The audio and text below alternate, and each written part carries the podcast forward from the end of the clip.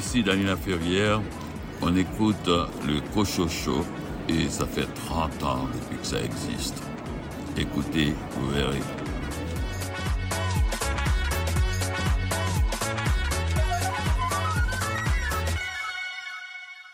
Ici René Cochot, bienvenue à votre rendez-vous littéraire. J'espère que vous avez passé une belle semaine et surtout que vous avez fait de belles lectures. Toute l'équipe a concocté une émission qui, espérons-le, vous inspirera pour vos prochaines lectures. Au sommaire de l'émission, une entrevue avec Denis Rodier à propos de la bande dessinée La Bombe parue aux éditions Glénat BD. Un entretien avec Marie-Ève Hudon concernant son roman Marieuse à temps partiel publié par les éditions JCL. Discussion avec Guillaume Vermette à propos de son livre Un sourire à la fois, paru aux éditions La Galère. Entrevue avec HD, le nouveau dessinateur des albums de Lucky Luke. La poète Mélanie Béliveau lit des extraits de son recueil Dans le ventre du vent, paru chez les Écrits des Forges. Richard Mignot, tu nous parles de quel roman cette semaine? Je vous parle d'un roman de l'autrice Suzanne Mire, Le Sanatorium des écrivains. Venise Landry, c'est un roman historique dont tu vas nous parler cette semaine. Je vous reparle une autre fois de Mélanie Calvé. C'est pas la première fois, je l'aime beaucoup. Et cette fois-ci, c'est Rosalie. Et c'est des éditions Fidesz. Et Louis Gosselin, tu t'es intéressé à quel livre?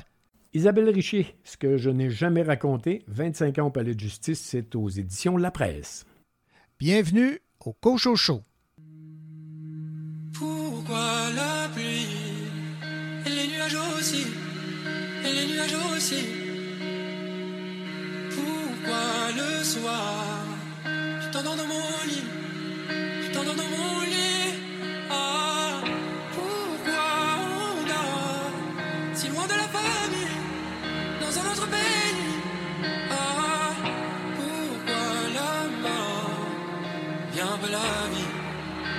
Vient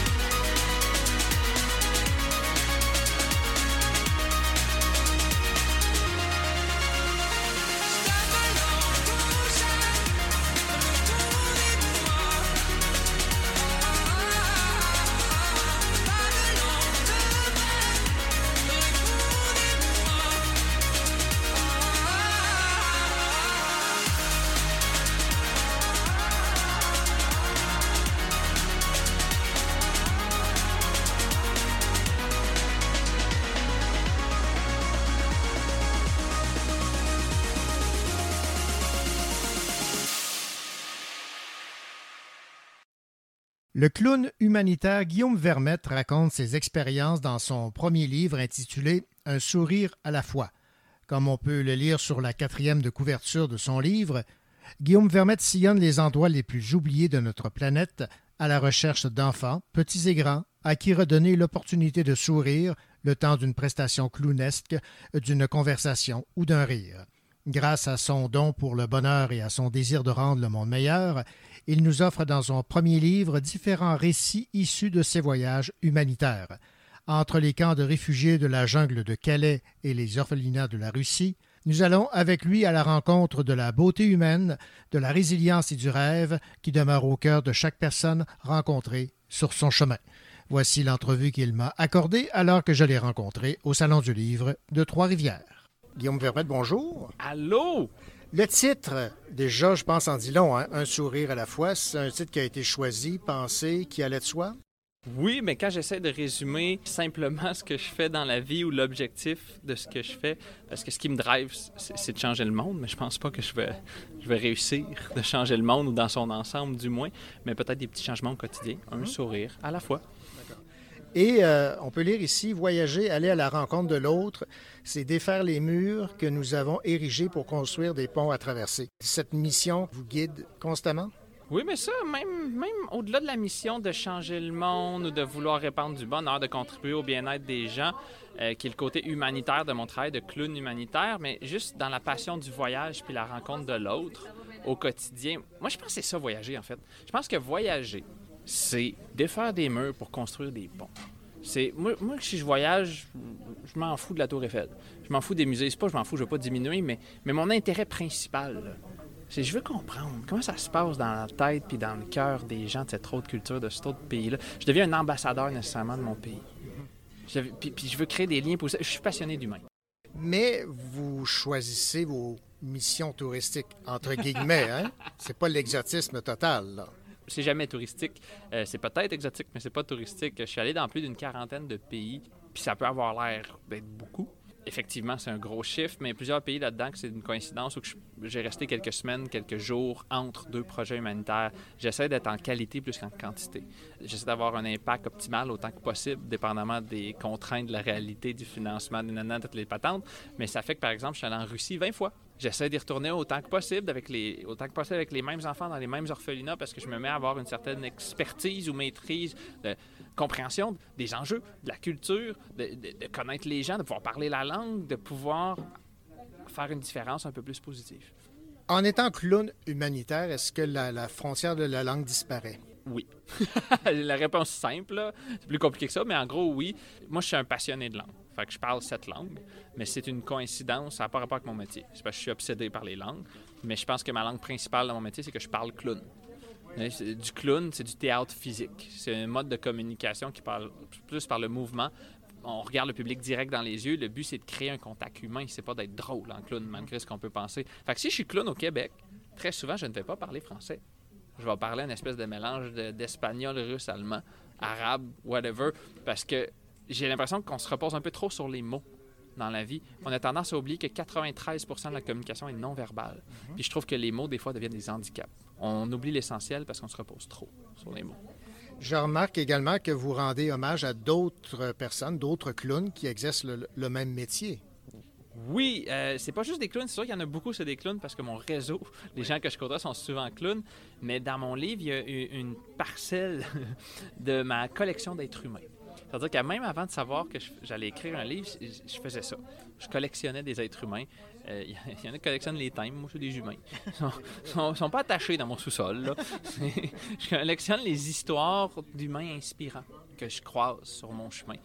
Puis, c'est des gens souvent qui sont pas connus du tout, qui sont dans l'ombre, qui font des grandes petites choses au quotidien pour essayer de changer le monde. Puis ces gens-là me fascinent, me passionnent, puis me motivent à continuer de faire ce que je fais. Fait que je faisais des entrevues avec ces gens-là. Je leur posais des questions, je prenais une photo avec eux. Puis quand j'ai su que j'allais faire un livre, j'ai dit, ben, Colin, ça, je vais mettre un bout de ma collection d'êtres humains dedans. Ça fait du sens. Moi, ça me fait du bien. Ils me font du bien, ces gens-là. Je me dis, peut-être que ça va faire du bien au lecteur aussi. Et euh, ces personnes que vous nous présentez, que vous avez rencontrées au fil de vos voyages, ils sont représentés par des dessins. Oui, j'adore euh, la facture visuelle. Je sais pas si c'est de même ça se dit, là. Mais le- le- la facture visuelle du livre. Bravo à l'illustratrice Ele- Elena Rakic, je trouve rendu hommage à ces- cette collection d'êtres humains-là. qui est- C'est un travail au plomb qu'elle a fait, qui est très réaliste de chacun des humains-là. Ça donne l'impression qu'on rentre dans ma tête, puis dans mes souvenirs, puis je trouve ça vraiment intéressant. Et euh, ces souvenirs de voyage, est-ce que vous les avez écrits pour ne pas les oublier ou ils sont, sont à jamais dans votre tête? c'est tous des souvenirs qui étaient à jamais dans ma tête, les souvenirs qui se trouvent dans ce livre-là. Mais c'est sûr que les écrire va m'aider à me rappeler certains détails. Puis un jour, ma mémoire va peut-être me faire défaut aussi. Et ça a été un gros travail de recherche, hein, parce que je m'en doutais pas. En me lançant dans l'écriture d'un livre, ça serait autant de recherche. Parce que oui, des fois, j'avais des, journaux de voyage. Des fois, j'ai écrit peut-être des correspondances dans, des, journaux, euh, dans, dans le Nouvelliste, par exemple, à Trois-Rivières, c'est déjà arrivé. Ou euh, j'avais euh, des, publications sur les réseaux sociaux. Mais il a fallu que je fasse le recensement de tout ça. Puis des dates, puis des moments. Ça a été beaucoup de travail pour démêler puis mettre ça en ordre pour essayer d'avoir un- une justesse avec les faits puis pas compter de mensonges. Qu'est-ce que vous aimeriez que les gens retiennent de la lecture de ce livre? Il y a beaucoup de choses qui peuvent être retenues parce que ça ratisse large en termes d'enjeux et de thématiques. Je parle entre autres de santé mentale, de réfugiés, d'orphelins, juste pour nommer trois thématiques qui sont très riches en soi. Mais, mais peu importe que ce soit à travers un livre, une conférence, une entrevue, moi je pense que le message que j'ai le plus envie que les gens retiennent, c'est toujours à peu près le même. C'est que faire preuve de bienveillance au quotidien, d'incarner la bienveillance au quotidien, à tous les jours, à toutes les secondes de sa vie, c'est vraiment le fun. Ça rend heureux d'essayer de contribuer au bonheur des autres. Que tout le monde devrait le faire, pas parce qu'il faut le faire, c'est un sacrifice. Non, non. C'est le fun. Ça rend heureux. Mais Est-ce que vous soutirez un sourire à chaque fois ou si des fois c'est parce que souvent c'est des gens qui qui sont poqués de la vie là? Généralement, ça marche. Euh, mais des refus. Tu sais, ma job, c'est une job de contact humain. Le côté clown, c'est comme un accélérateur de création de contact humain. Mais un contact humain, c'est authentique. Je ne- on ne crée pas son personnage de clown. On, on est juste soi-même plus. c'est très, très authentique du clown. Puis dans des relations humaines, on s'entend pas toutes bien ensemble. Puis des fois, on passe une mauvaise journée. Puis on n'a pas envie de voir quelqu'un pour plein d'autres raisons. Fait qu'il faut accepter les refus. Fait que ça demande un grand travail sur soi. En fait, c'est entre autres ça, d'accepter que c'est pas tout le monde qui veut me voir. Ça demande de l'écoute, du respect, de l'humilité. Puis je pense que c'est thérapeutique avant tout pour le clown qui pratique le clown thérapeutique ou le clown humanitaire. Ça prend un, un travail de recherche de soi puis d'acceptation de soi. Hey, ma job, là, euh, ben, ma job, celle de clown, c'est entre autres de découvrir ses défauts pour les accepter, pour les aimer, pour ensuite les partager au public pour qu'il en rit avec toi et non pas qu'il rit de toi. Juste ce côté-là qui fait partie de la démarche de, de théâtre clownesque, c'est confrontant ta barouette là, quand tu commences à faire ça. Tu sais, tu vas à l'école de clown, tu vas sur scène, puis on te dit, euh, toi, euh, toi, t'es telle affaire, t'es toi, t'es fatigant, t'es... Moi, c'était ça. Toi, t'es, t'es, t'es, t'es énervé. t'es énervé, tu déparles, euh, tu cours partout, euh, t'es trop quétaine. Euh, Hey, moi, je suis de même, OK? Ouais, t'es trop perfectionniste, hein? Puis là, il faut que j'accepte ça, puis que je l'incarne dans mon personnage, puis que j'en ris avec le public. Fait que juste ça, là, très thérapeutique. Je comprends que c'est un travail sur, c'est un travail sur soi. Et bon, ça a l'air cliché, mais on, on- on se fait du bien à faire du bien, quoi. Définitivement. Définitivement. Tu je parle dans le livre, entre autres, de mes problèmes de santé mentale. On se dit, ah, un livre de clown, euh, ça va être joyeux. Pre- Premier chapitre, ou plutôt l'introduction, tentative de suicide. Puis le fait d'être clown humanitaire, clown thérapeutique, m'a euh, beaucoup aidé à guérir, à penser certaines plaies. Euh, je suis pas un clown triste, loin de là. Je pense que la santé mentale, c'est un sujet euh, qui, est présent dans, la vie de pratiquement tout le monde. Ben, tout le monde a une santé mentale, de toute façon. Mais la majorité des gens vont avoir des problèmes de santé mentale qu'il faut le détabouiser. Puis moi, ben, c'est une de mes méthodes de gestion d'anxiété ou pour contribuer à une bonne santé mentale, ben, c'est le fait d'être clown. C'est le fait de mettre des sourires dans le visage des autres. C'est le fait de faire du bien aux autres. Je vais toujours en, en retirer plus que je pourrais jamais donner. Et j'aimerais terminer en parlant de la préface euh, de Patch Adams. C'est pas mal la référence. Est-ce que ça a été un modèle pour vous ou l'avez découvert sur le tard? Patch Adams, c'est un ami. C'est une célébrité, mais c'est pour moi, c'est mon ami bizarre. J'ai partagé beaucoup d'aventures avec lui, puis il y en a plusieurs qui sont dans le livre, d'aller dans plusieurs pays ensemble. Euh, je l'ai déjà idolâtré, je me suis déjà méfié de lui, même à certaines étapes. Je crois qu'il y aurait toutes les, les attitudes pour être un gourou de secte. c'est vraiment un monsieur impressionnant. Mais au final, c'est mon ami, puis c'est un homme qui est un pionnier dans mon métier. On peut, je pense qu'on peut dire que c'est le premier clown humanitaire au monde, ou en tout cas le premier aussi influent, puis il a ouvert la voie à tellement de monde, dont à moi. Donc je suis excessivement reconnaissant. Guillaume Vermette, merci beaucoup pour euh, cette entrevue. Je rappelle le titre du livre, Un sourire à la fois aux éditions La Galère. Merci. Merci beaucoup, je vous aime. Nous aussi. Yay! Ici Louis Gosselin. Dans un instant, je vous parle du livre d'Isabelle Richer, Ce que je n'ai jamais raconté, 25 ans au palais de justice, aux éditions La Presse.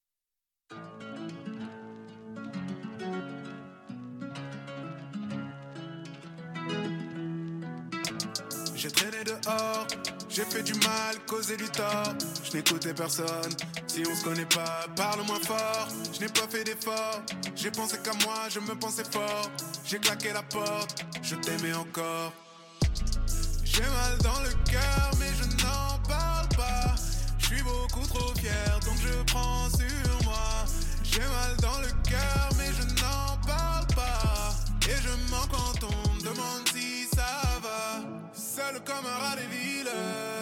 tout s'effondre autour de moi. Aux solitudes, ta mélodie, je la connais sur le bout des doigts. 3 et 4. Seul comme un rat des villes, quand tout s'effondre autour de moi. Aux solitudes, ta mélodie, je la connais sur le bout des doigts. Et ça fait Naouhou, Naouhou,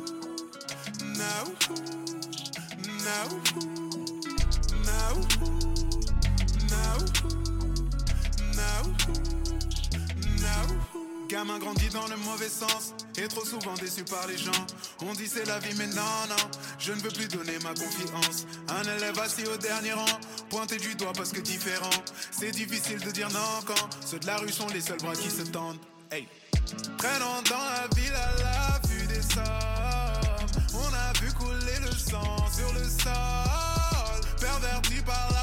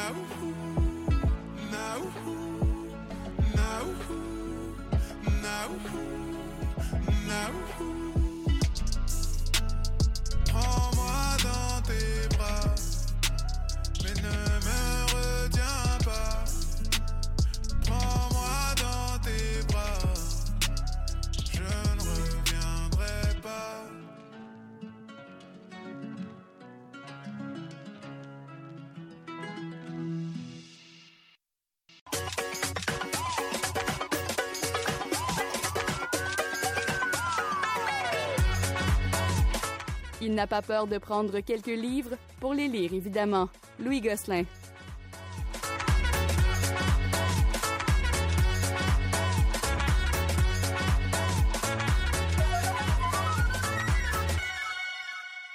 Bonjour Louis. Bonjour René. Louis, euh, s'il est une journaliste euh, juridique que j'apprécie particulièrement, ex-collègue de, travail à distance, parce qu'elle est à Montréal, moi j'étais à Sherbrooke pour euh, Radio-Canada, c'est Isabelle Richer qui s'est établie comme euh, une référence, quelqu'un qui, lorsqu'elle parle de, justice, on comprend tout le processus. J'aime également sa balado où elle fait part des procès qu'elle a eu l'occasion de couvrir. Alors j'imagine que c'est ce qu'on retrouve dans Isabelle Richer, ce que je n'ai jamais raconté, 25 ans au palais de justice.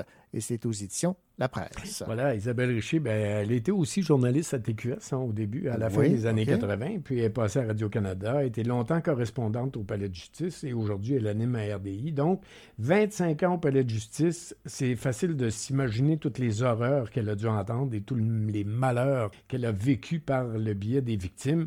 On a beau être journaliste et avoir une bonne carapace, mais il y a des événements qu'on couvre qui nous marquent à tout jamais, et pour le meilleur et pour le pire. D'ailleurs, Isabelle Richer dit qu'elle avait besoin de nettoyer son âme en écrivant ce livre-là. Parce qu'il y a des choses qu'elle a entendues, des choses qu'elle a vues, qui l'ont marqué, puis ça lui faisait du bien aussi de les nommer et Mhm. de les écrire. Alors, euh, dans ce livre, elle euh, reprend aussi des causes entendues au Palais de justice de Montréal, surtout. Des causes qui remontent parfois au début des années 2000, des causes avec des noms de criminels dont on se souvient vaguement, Éric Daudelin, euh, Agostino Ferreira. euh, Il y, a- il y a des noms qui nous reviennent, ou des victimes comme Tara Manning ou Joël Campo. Fait qu'en en lisant, on dit Ah oui, oui, j'ai déjà entendu parler Mhm. de cette histoire-là, Ouais. même si on ne connaît pas l'histoire complète. Parfois, elle nous parle du témoignage d'une victime. Parfois, elle nous en dit plus long sur l'enfance terrible d'un meurtrier. Elle nous parle de son travail de journaliste. Puis des fois où, volontairement, elle s'est retenue de dévoiler des abominations vécues par les victimes pour pas heurter des sensibilités, surtout que souvent, ça n'ajoutait rien à l'histoire. Alors, elle le dit avait, en toute humilité. Elle dit ça... euh, euh, J'avais pas besoin de nommer ce que je venais d'entendre au palais de justice, mais ça restait Ça en reste, elle. ben hein. oui, Ça- évidemment. elle l'a l'a vu, elle l'a entendu. euh, Ça, ça restait, ça a été difficile. Il y a 22 causes dans ce livre. Chacune est décrite ou commentée sur quelques pages seulement. Alors, ça se lit très bien. Pas obligé de le lire tout d'un bout. On peut, euh, on peut en lire deux, trois, quatre. Après ça, laisser le livre, le reprendre plus tard, ou sauter une, puis aller à un nom qui nous dit quelque chose. Ah, c'est bon. Donc, c'est des petites lectures, des petites nouvelles, si on veut, mais rien de fictif, tout est réel. Alors, si on aime les affaires judiciaires, si on est, euh, par exemple, futur avocat ou avocate, euh, ou futur journaliste euh, dans le milieu judiciaire, c'est un livre qui va vous plaire certainement. Pour le grand public, ben, vous allez sans doute sortir de ce livre-là en vous disant que le monde est donc méchant, puis que toutes ces horreurs, ça se passe au Québec et non dans une grande ville américaine, c'est pas croyable au fil des ans. Euh, il y a vraiment matière à réflexion en lisant ce, livre-là, assurément. Et euh, 104e de couverture, on peut lire Couvrir la scène judiciaire, c'est côtoyer le pire de la nature humaine, c'est plonger au cœur de la violence, de la détresse, de la folie et de la douleur. Être quotidiennement confronté à tant de drames laisse des traces. Absolument. Voilà, c'est très bien résumé parce que c'est ce qu'on ressent tout au long des histoires dans le livre. On sent qu'elle avait besoin d'écrire, Mhm. puis euh, elle doit être très contente du résultat. Ben voilà. Isabelle Richer, ce que je n'ai jamais raconté, 25 ans au Palais de justice, c'est aux éditions euh, La Presse. Merci Louis. Merci René. Non, c'est une phrase complète.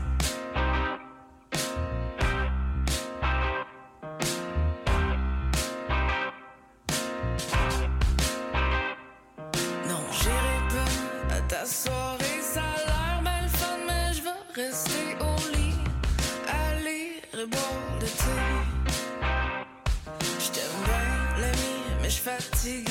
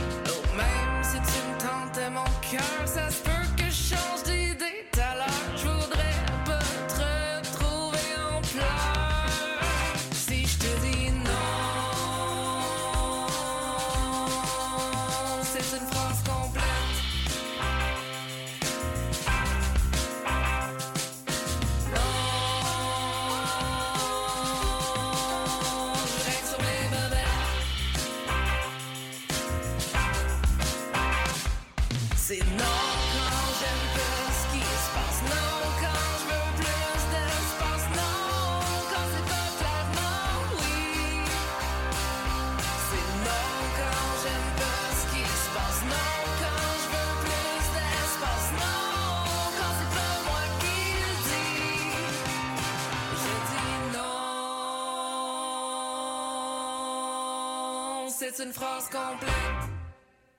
Dans quelques instants, à l'émission, une entrevue avec l'homme qui dessine plus vite que son ombre, Agdé, le nouveau dessinateur des albums de Lucky Luke.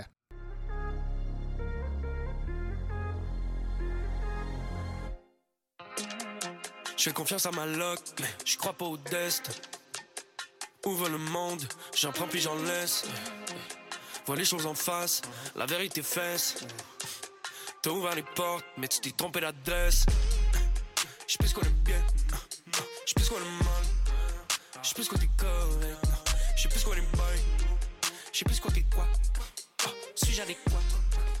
Arrêtez d'extrapoler, vous parlez caca. Ça m'étonnerait que tu trouves l'amour dans un open house. Aujourd'hui, le diable s'est déguisé en Mickey Mouse. Les gens malhonnêtes sont sur leur double face in and out. Ils sont sur la défensive comme qui? Comme Carl Rittenhouse. Qui c'est qui prennent les décisions? Trop de gens qui ont eu de permission. Ça sert à rien de mettre un pansement sur un pansement. Faut avant tout stopper l'infection. T'es abonné aux Ineco, mais problème de retransmission. Pour te rendre compte que t'es tâches, j'ai l'impression qu'il faudrait un formulaire d'inscription. Ils veulent tous sauver la planète. Mais avant, faudrait qu'on la respecte. Sauvez mon âme, s'il vous plaît, puis jetez mon déchet. Qu'est-ce qui est arrivé? Qu'est-ce qui est arrivé? Oh, Pour qu'on en soit arrivé là, on est plus fou font la loi. On est dans un monde de cowboys. Ou dans un monde de cowboys. Faut être plus vite que son ombre pour rester sur le trône dans ce monde de cowboys. Ya ya, qu'est-ce qui pas rond? Je me tiens loin de la population. Je suis un goat pas un mouton. Je mens pas un hameçon, non, j'ai retenu la leçon. Ils disent que j'ai changé, mais c'est le monde qui a changé. Ils veulent tous se venger, je vis avec les dangers. Je sais plus quoi qui censé, je suis là pour avancer. La musique j'en fais danser. Nous on fait quoi? Mega money, travail délicat, sans garantie. Gager sa vie sur un 50 cents. Rangeons ton gun, t'es pas 50 cents. Tu veux l'attention, mais c'est pas mérité. Tu joues au dog, je à GTA. On n'est pas dans Call of Duty. J'ai le droit de avec mon hoodie. Qu'est-ce qui est arrivé? Qu'est-ce qui est arrivé? Oh, Pour qu'on en soit arrivé là, on est plus fou la loi. On est dans un monde de cowboys. Ou dans un. Faut être plus vite que son ombre pour rester sur le trône dans ce monde de yeah.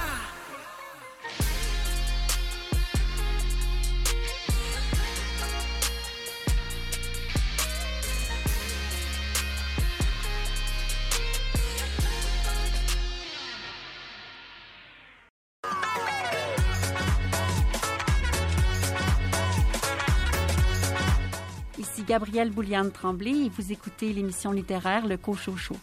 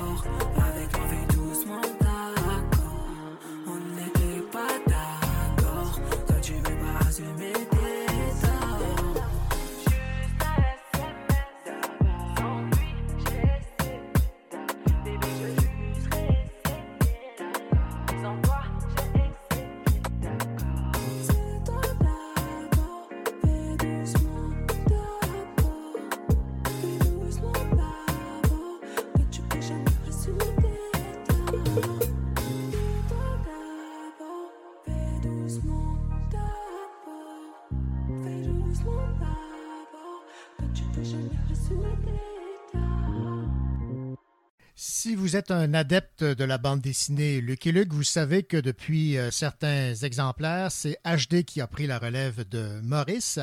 J'ai euh, profité de son passage au Salon du Livre de Québec pour m'entretenir avec lui du défi que cela représentait et évidemment de la plus récente publication des aventures de l'homme qui tire plus vite que son ombre. HD, bonjour. Bonjour.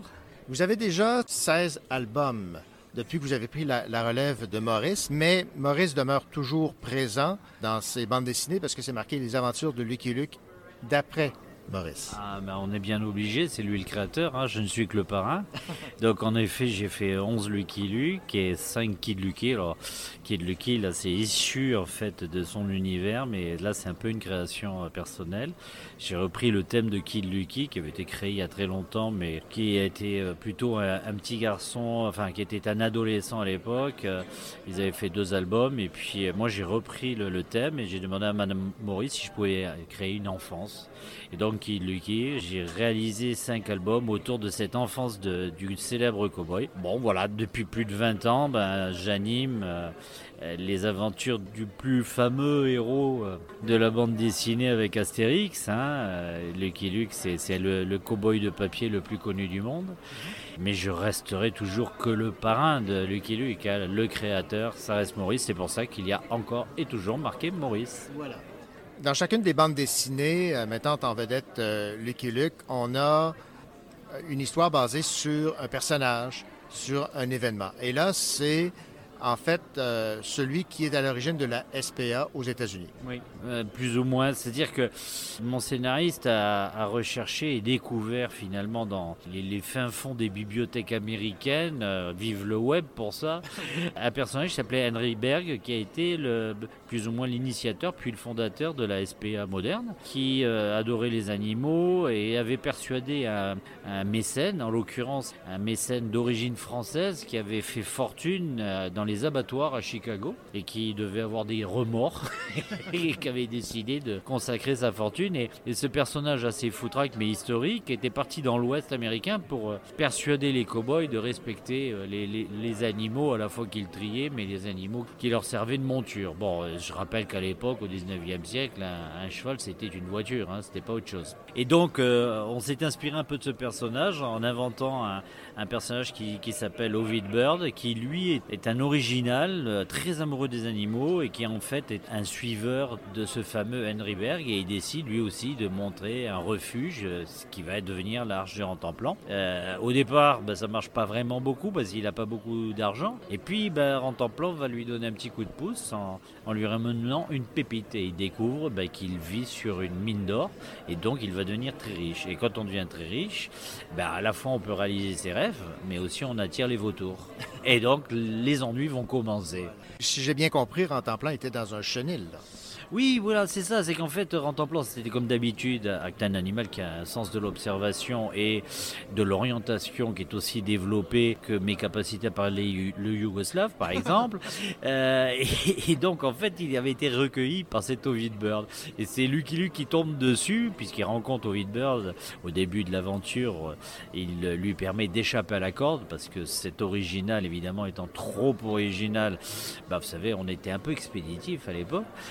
Euh, Il manque d'être lynché par une foule en furie, tout simplement parce que euh, il s'est interposé euh, entre un cow-boy qui était en train de frapper son, cheval. Voilà. Donc en fait, je rassure tout le monde, c'est beaucoup de rigolade. On raconte surtout cette histoire de doudingue qui va jusqu'à l'excès et qui se rend pas compte en fait qu'il est poussé par, euh, par une bande d'outlaws semi-végétariens avec des noms pas possibles aussi dingues que Quinoa Bob, euh, avec des Indiens qui ont, dont les enfants ont décidé de se mettre au, végétarisme et donc euh, qui changent de nom. Il s'appelle Poireau Agile. Enfin bon, euh, on s'amuse beaucoup. On parle essentiellement des animaux, un petit peu indirectement évidemment de végétariens, mais rien à voir avec les véganes, parce que si Lucky Luke devenait des véganes, d'abord il perdrait son emploi, ensuite il pourrait plus monter sur son cheval, il aurait plus de pantalon, plus de chaussures, c'est un peu compliqué tout ça. Donc euh, non, non, non. Mais c'est assez amusant parce que bon, euh, Lucky Luke ne changera pas, il restera un cow-boy et puis euh,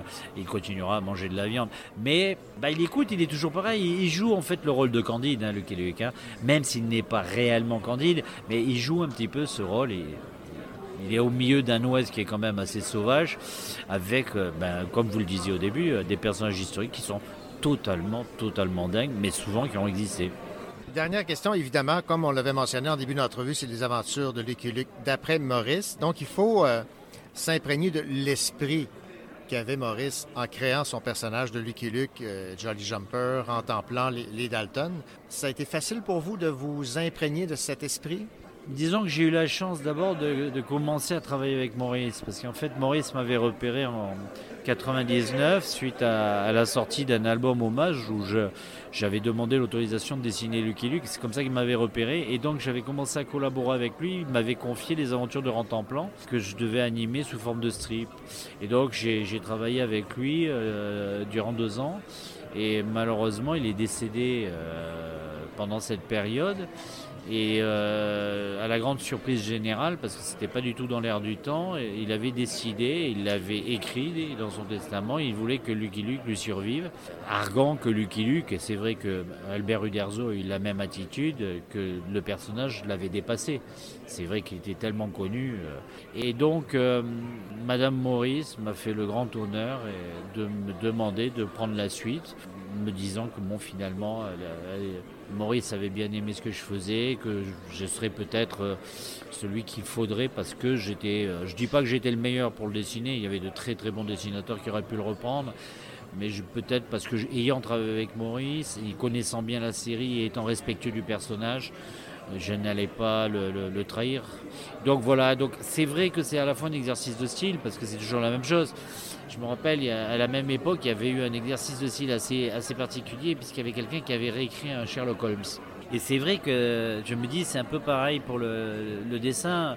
Euh, c'est vrai que bon, on peut copier un dessin, mais il, faut copier à la fois un style, mais aussi copier un esprit. Vous avez dit le mot juste, c'est euh, garder l'esprit du personnage. Alors, j'ai eu beaucoup de chance, ayant côtoyé Maurice, euh, ayant beaucoup écouté Maurice, et puis ayant aussi beaucoup lu les mémoires et, des articles sur Goscinny, qui a quand même été un des artisans majeurs au niveau de la création des scénarios de Lucky Luke, et qui a posé le cadre de Lucky Luke. hein. Ça m'a permis bah, de rester dans les rails. Évidemment, je ne fais pas le bonheur de mes scénaristes parce que je suis un peu le gardien du temple, donc parfois je leur dis bah ça, ça peut pas marcher. Quand vous dites à Daniel Pénac, ben non, là, euh, tu te trompes. euh, Lucky Luke a déjà rencontré Lincoln, c'est pas la première fois, donc au niveau du dialogue, on peut pas dire c'est la première fois. Euh, ou quand je, dis à Jules, comme pour cet album, il peut pas le tuer. Il peut pas tuer, il ne tue plus. Il a fait deux fois, mais bon, très vite Maurice a, a rechangé les choses. D'ailleurs, il avait été censuré à l'époque. Mais, mais en fait, non, euh, il ne tue pas, il blesse. Donc euh, évidemment, il faut rattraper ces choses-là. Et je pense que c'est ça qui est bien. On garde finalement un personnage immuable et c'est peut-être ça qui plaît au lecteur. Puisque, bon, on me posait la question pourquoi on continue? Mais tu dis, mais c'est pas nous finalement qui demandons à ce qu'il continue, forcément. Puisque le lecteur nous le réclame et ça ne fait que progresser. Donc, quand vous avez des centaines de milliers de gens qui, au moment de l'album, quand il sort en France, se précipitent, vous savez, quand j'explique que le jour de la, sortie de l'album, un Lucky Luke se vend à plus de 40 000 exemplaires en une journée. Vous vous rendez compte?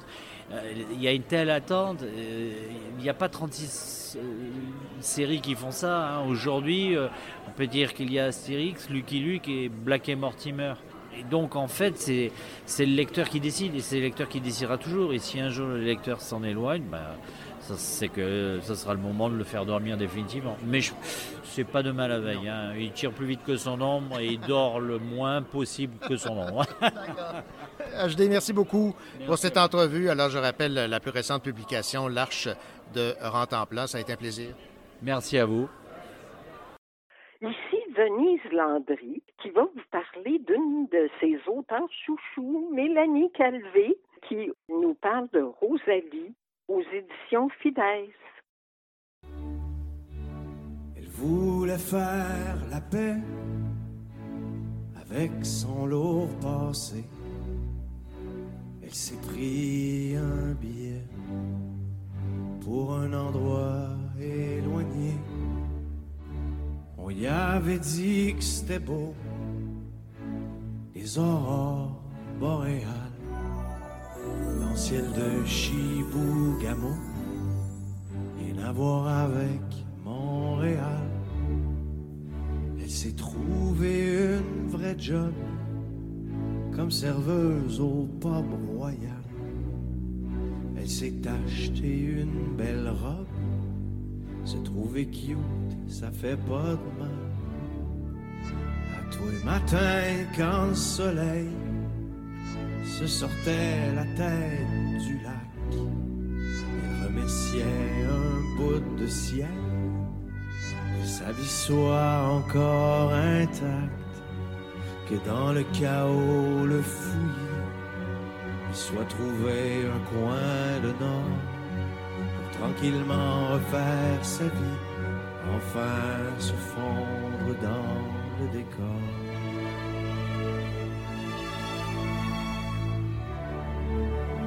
Plus qu'une jolie fille, elle avait quelque chose de discret, de la douleur dans les pupilles, des manches longues au mois de juillet.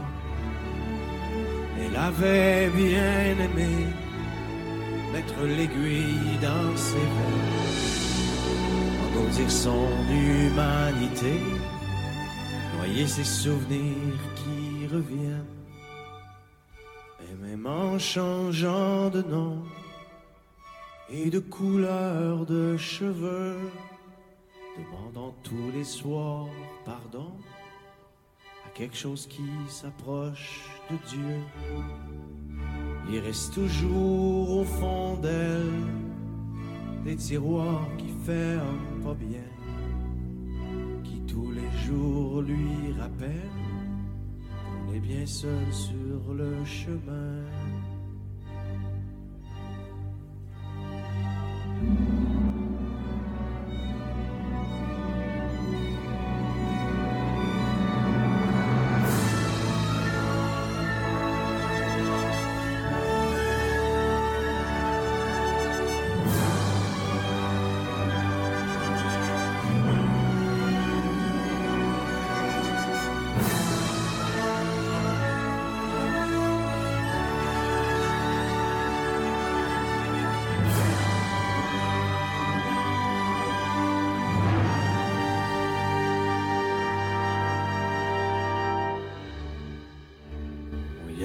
Avait dit que c'était beau, les aurores boréales, dans le ciel de Chibougamau, rien à voir avec Montréal.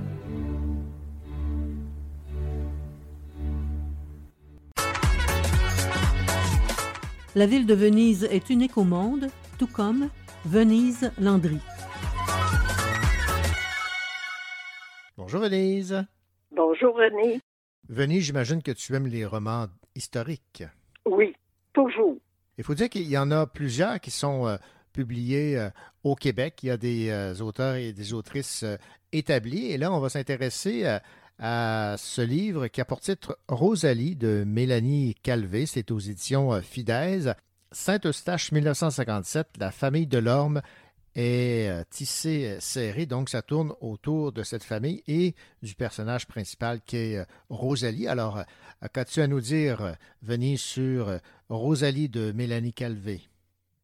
1957, je viens de vous dire mon année de naissance, là, sans le vouloir, mais 1900 1957, ça me dit quand même beaucoup quelque chose. C'est mon enfance. hein. fait que déjà, euh, euh, la couverture euh, me rappelait beaucoup de souvenirs, mais j'avoue que quand je lis Rosalie, c'est pas ça qui m'attire le plus. Ce qui m'attire le plus, c'est Mélanie Calvé. Parce que pour moi, elle est devenue un nom sûr. Moi, quand je vois Mélanie Calvé, je me dis, je vais passer un bon moment parce que j'adore euh, tous les romans historiques ou presque. On dirait que c'est quasiment un gage d'intérêt pour moi si c'est basé sur le passé. On dirait que c'est plus riche. Je sais pas pourquoi, euh, mais c'est ainsi. Et là, euh, comme tu disais, c'est la famille de l'homme. On se penche toujours au-dessus d'une famille. C'est serré, oui, c'est le cas de le dire. C'est que si c'était un roman de- des années euh, 20-22, là, ben, il n'y aurait pas beaucoup d'enfants. Rosalie serait enfant unique, probablement. Tandis que là, elle a plusieurs frères, plusieurs sœurs. Il y a même une de ses euh, sœurs qui mystérieusement, et ça, fait partie du cœur du roman, là, mystérieusement absente, la sœur aînée. Donc, Rosalie, qui est une des plus jeunes, l'a jamais vue. Et sa mère en parle très peu. Il y a comme un mystère qui flotte autour de cette euh, Maggie-là. Et puis, bon, ben, ça fera partie d'un gros secret de famille parce que dans les familles tissées serrées, il y a souvent des secrets. Je, j'avoue que j'aurais dû allumer. J- J'allumais juste un peu avant que, que l'auteur nous dévoile le secret, que je ne dévoilerai pas. Non, Parce non, que fais ça fait là. quand même, ben non. Là, les secrets, là, on dit pas ça euh, quand il y a trop de monde qui écoute. C'est ça. bon, ben, Rosalie, c'est un enfant sage. Elle est extraordinairement sage. Elle prend soin de sa sœur qui a une déficience intellectuelle. Elle refuse jamais d'aider sa mère. Donc, elle aide sa mère sans relâche parce que sa mère est couturière à la maison, a plusieurs enfants et a un dépanneur. Alors, ça fait beaucoup. Et euh, Rosalie s'occupe du dépanneur. Puis, elle aider sa mère, c'est comme on, dirait que il n'y a pas d'autre chose de plus important dans sa vie que d'aider sa famille. Elle a ce sens familial-là hors du commun. On rencontre des personnages parfois dans les romans, surtout qui exècrent la famille. Et puis, euh, on se dit, mon Dieu, comment on peut tant haïr la famille? Mais on a l'excès contraire. Moi, je, la regardais aller, je disais, tu pourrais être un petit peu plus fofolle, là. T'as 20 ans, t'as 21 ans, il y a un jeune homme très beau qui est un peu trop souvent client pour que ça ait l'air euh, naturel. Et c'est tout simplement parce qu'elle trouve bien de son goût. Puis elle, elle se ferme les yeux parce qu'elle n'a pas le temps pour l'amour. Elle est bien trop occupée avec sa famille puis aider sa mère.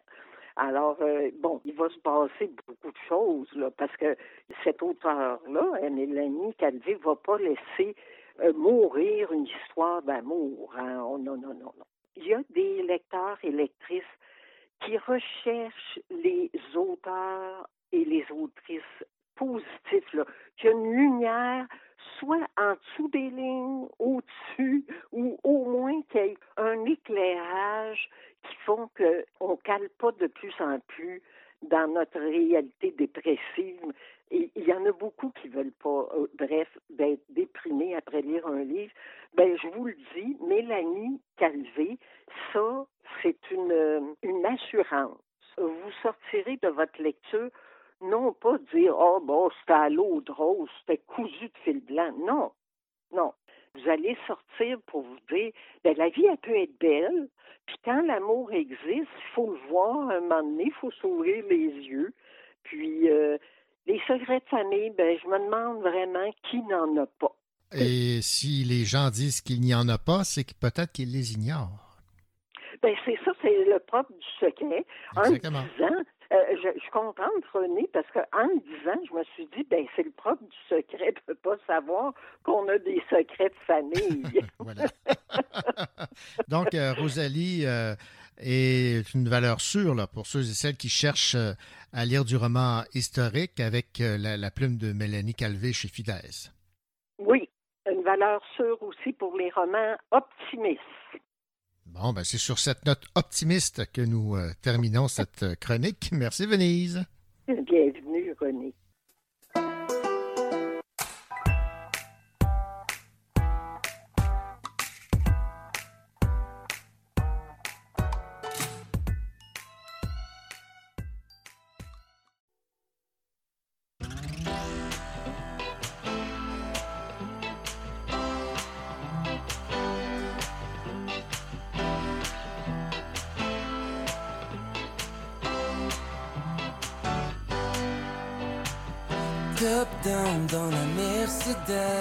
Pour toucher les étoiles. Sans compter les kilomètres, on ne le vend dans les voiles.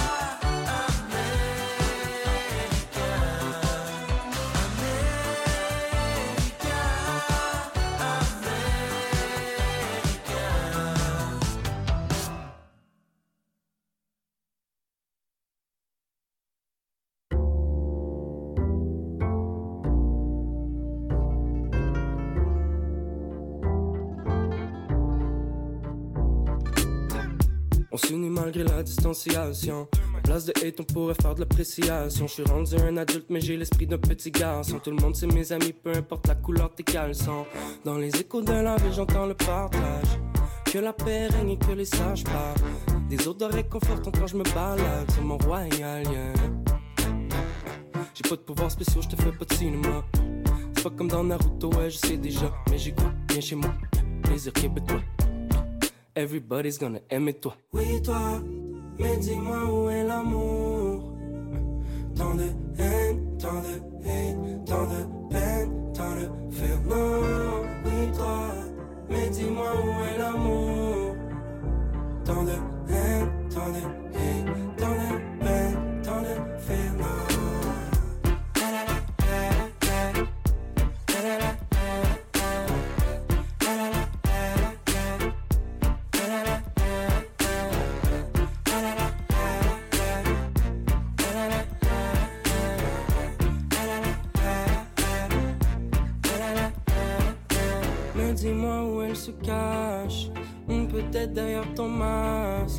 peut-être derrière ton dégoût. Change-toi les idées, prends ton trou. Je pense que je suis pas le seul à rêver d'un monde sans haine. Je dis pas que je suis parfait, mais faut qu'ensemble on s'entraîne. Qu'on serre les coups de coûte que coûte. Qu'on fasse pas les mêmes erreurs que nos ancêtres. Deux vaut plus que un, trois vaut plus que deux. J'ai des billets bruns, j'ai des billets bleus. Si tout le monde était aisé, tout le monde serait heureux. Mais je pense pas l'amour avant le cobo. Oui, toi, mais dis-moi où est l'amour.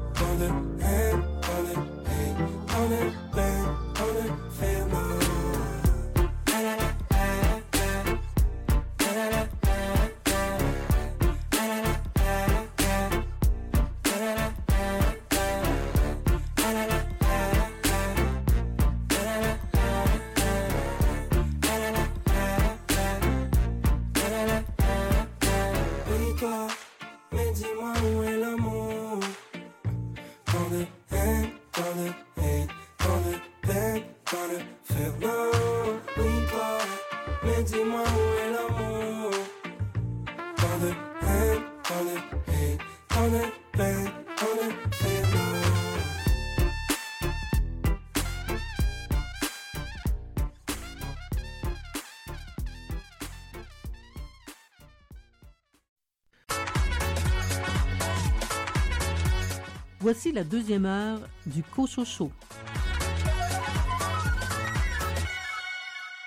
Au sommaire de cette deuxième partie d'émission, une entrevue avec Denis Rodier à propos de la bande dessinée La Bombe parue aux éditions Glénat BD. Entretien avec Marie-Ève Hudon concernant son roman Marieuse à temps partiel publié par les éditions JCL. Mélanie Béliveau lit des extraits de son recueil Dans le ventre du vent publié par les Écrits des Forges. Et Richard Mignot, tu nous parles cette semaine de quel roman? Je vous parle d'un roman de l'autrice Suzanne Mire, Le Sanatorium des écrivains. Bonne deuxième heure.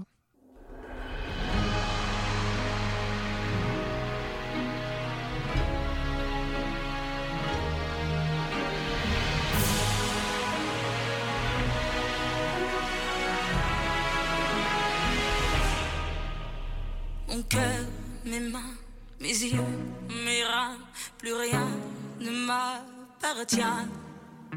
Je me fais du mal pour faire du bien. J'oublie comme si ce n'était rien. Dans mon jardin d'enfer poussent des fleurs que j'arrose de mes rêves, de mes pleurs.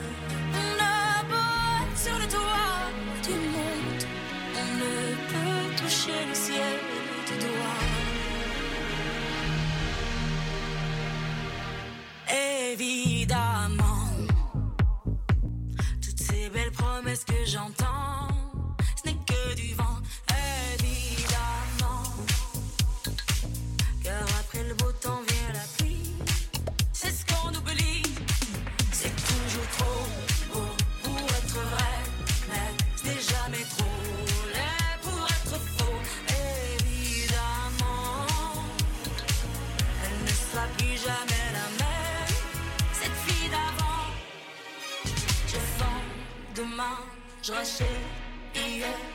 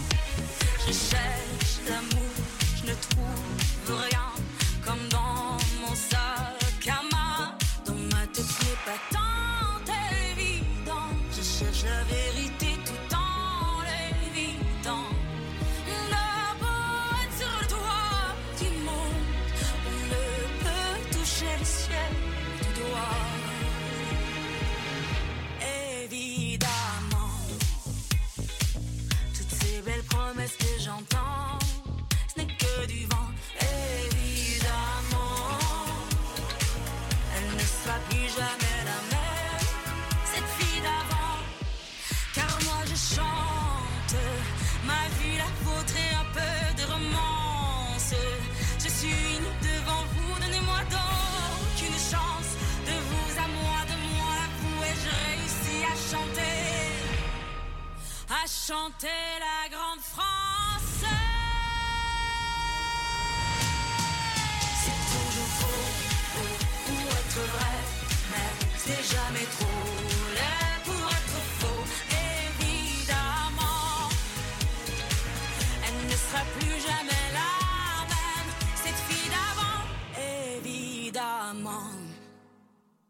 Le film très attendu de Christopher Nolan, Oppenheimer, arrive à l'affiche. Le cinéaste explore ici la figure complexe du créateur de la bombe atomique. En 1942, convaincu que l'Allemagne nazie est en train de développer une arme nucléaire, les États-Unis initient, dans le plus grand secret, le projet Manhattan, destiné à mettre au point la première bombe atomique de l'histoire. Pour piloter ce dispositif, le gouvernement engage J. Robert Oppenheimer, brillant physicien qui sera bientôt surnommé le père de la bombe atomique. C'est dans un laboratoire ultra secret de Los Alamos, au cœur du désert du Nouveau-Mexique, que le scientifique et son équipe mettent au point cette bombe. Cette histoire, elle est également racontée dans une magnifique bande dessinée intitulée La bombe. Cette BD publiée par Glénat a été créée par Alcante et Laurent Frédéric Bollet au scénario et dessinée par Denis Rodier. J'ai eu l'occasion de m'entretenir avec ce dernier en lui demandant dans un premier temps de nous expliquer dans quelles circonstances il a été amené à travailler à cet immense projet. L'origine de la bande dessinée vient de Didier Alcante, euh, qui, à, tout jeune, avait un, un- un petit ami euh, japonais qui était venu visiter la Belgique et ça l'a intéressé au- jusqu'au point où il est allé visiter le Japon. Et euh, avec euh, à la suite une visite au musée de la paix où il a vu euh, bon, toute l'horreur qui était représentée du drame d'Hiroshima. Qui l'a marqué au point de, de, de, de rester avec euh, l'idée d'aller plus loin jusqu'au moment où il est devenu scénariste de bande dessinée et euh, il a senti que le moment était opportun pour euh, faire cette création-là. Bon, c'est une euh, bande dessinée de plus de 450 pages. Tout ça a, a nécessité quatre ans de travail. C'est énorme comme, euh, comme boulot.